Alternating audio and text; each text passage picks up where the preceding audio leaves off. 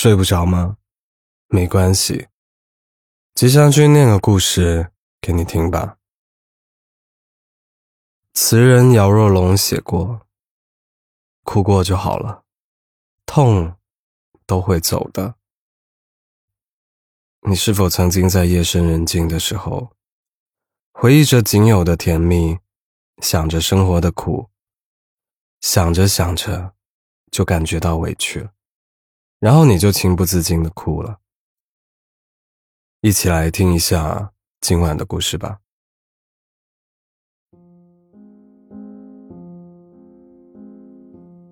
前两天，我的一个小侄女在游乐场摔伤了腿，刚回到家，立刻就嚎啕大哭。我们立刻你一言我一语的安慰她，而小姑娘哭得越来越大声。她腿上的伤口不大，走回家的过程中。伤口早就已经止血了，可这会儿却哭得像个小泪人，谁都劝不住。背他回来的哥哥又好气又好笑，问你刚刚摔的时候倒没有哭，一路回家也没有哭，为什么回了家反而哭了呢？小姑娘眼泪汪汪，一边理直气壮地说：“刚才哭有什么用？他们又不认识我。”大家听到以后都爆笑，但笑完以后，又觉得有点道理。别人又不认识他，看见他受伤，也不会心疼；看到他哭，也不会安慰他。所以他憋了一路的眼泪，就是为了回家，让家人关心他。所以有时候我真的羡慕小孩子。可以这么坦诚的在亲人面前伤心。到了我们这个年龄，连流眼泪都得避开熟人。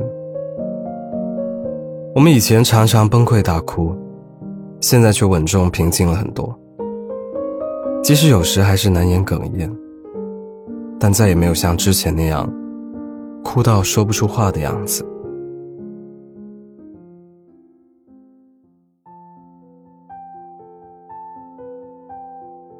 我一度以为冷静自持是一个人的成长，可经过我侄女这件事，我才突然想到了另外一种可能：我们只是表面波澜不惊，喜怒不形于色。再难、再苦的事情，自己会不会躲到别人看不见的那些深夜和陌生的街头，痛哭、崩溃过？我曾经收到一条留言，说自己被相恋四年的恋人劈腿。白天沐浴在阳光之下时，一个人照常上班，照常发朋友圈，除了多了黑眼圈、少了点笑意之外，一切如常。可夜深人静的时候，会忍不住一边想他，一边恨他，整个人像被撕裂开来。每天晚上都睡不着觉。他留言里的痛苦，仿佛是来自另一个人。可我能理解他。成年人的世界，本来就是冷暖自知。或许真的有人会为你难过一会儿，可对于大多数人来说，你的痛苦，不过是茶余饭后的一个谈资而已。比起失恋本身的痛苦，他人夹杂着同情和看热闹的神情，探究的眼神和八卦的口吻，才是生命最不能承受之重。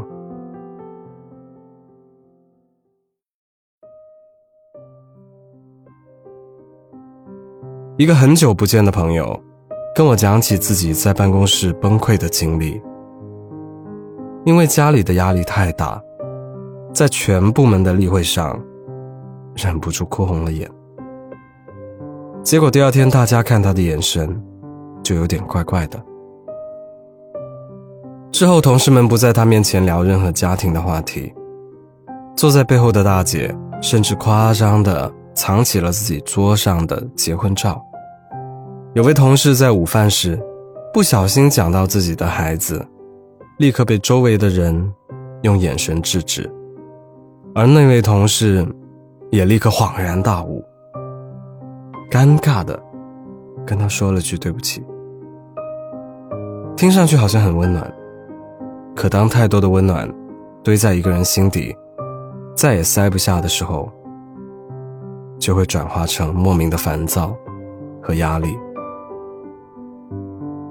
好像就因为我不开心，其他人也得压抑着自己的开心。这就是一群人的小心翼翼，一个人的如鲠在喉。那是我朋友在人前哭过的最后一次。之后的所有崩溃，都在四下无人的深夜和洗手间。这或许就是越来越多人选择独自崩溃，或者对陌生人流泪的原因吧。因为没有听众，或者不知道听众是谁，也不需要担心，或者需要去调整和他人的关系，于是选择。用一种低成本的方式平复情绪。一个人选择悄无声息的崩溃，已经是最后的体面，而我帮不上什么忙，只剩下成全。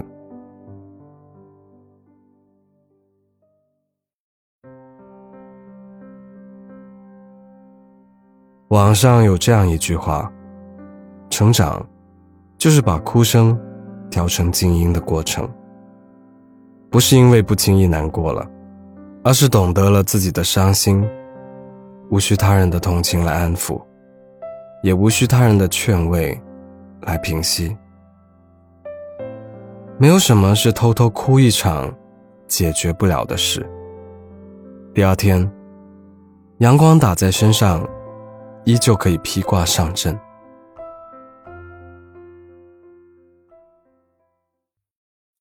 今晚的故事念完了。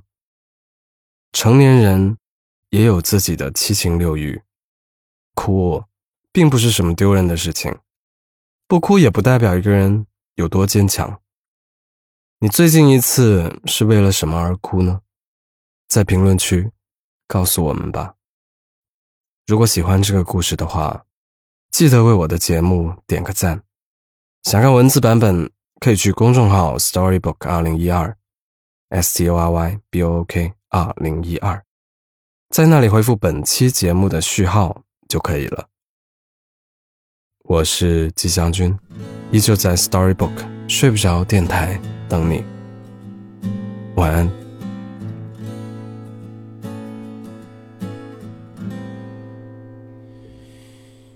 亲人离难哀悼，然后适应。生死有命，多年仇恨恐惧，还是适应。当天不能承受，今天能习惯一切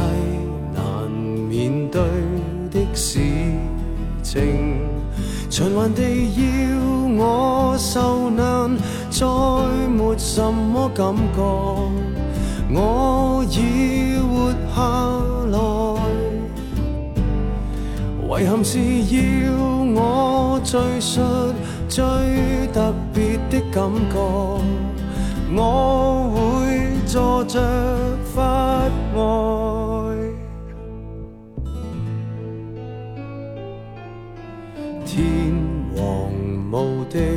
于是。赢尽比赛，不敢意外。恋人期待初夜甜蜜的爱，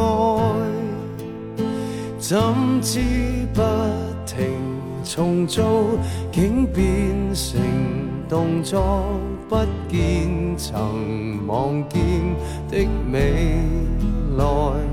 循环地送我幸运，再没什么感觉，我已活下来。遗憾是要我叙述最特别的感觉，我应付着说在，才明白即使爆炸，直到第一千次，亦不想那震撼离开，还期望天清气朗，就算第一亿次，都想我看着能喝彩。如明日我着最梦幻的感觉，我要录下来。如明日我会遇着最绝望的感觉，我要念在我和你怎么相爱。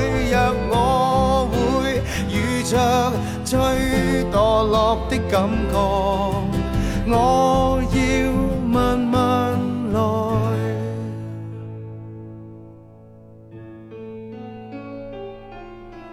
翻查人类史为何第一次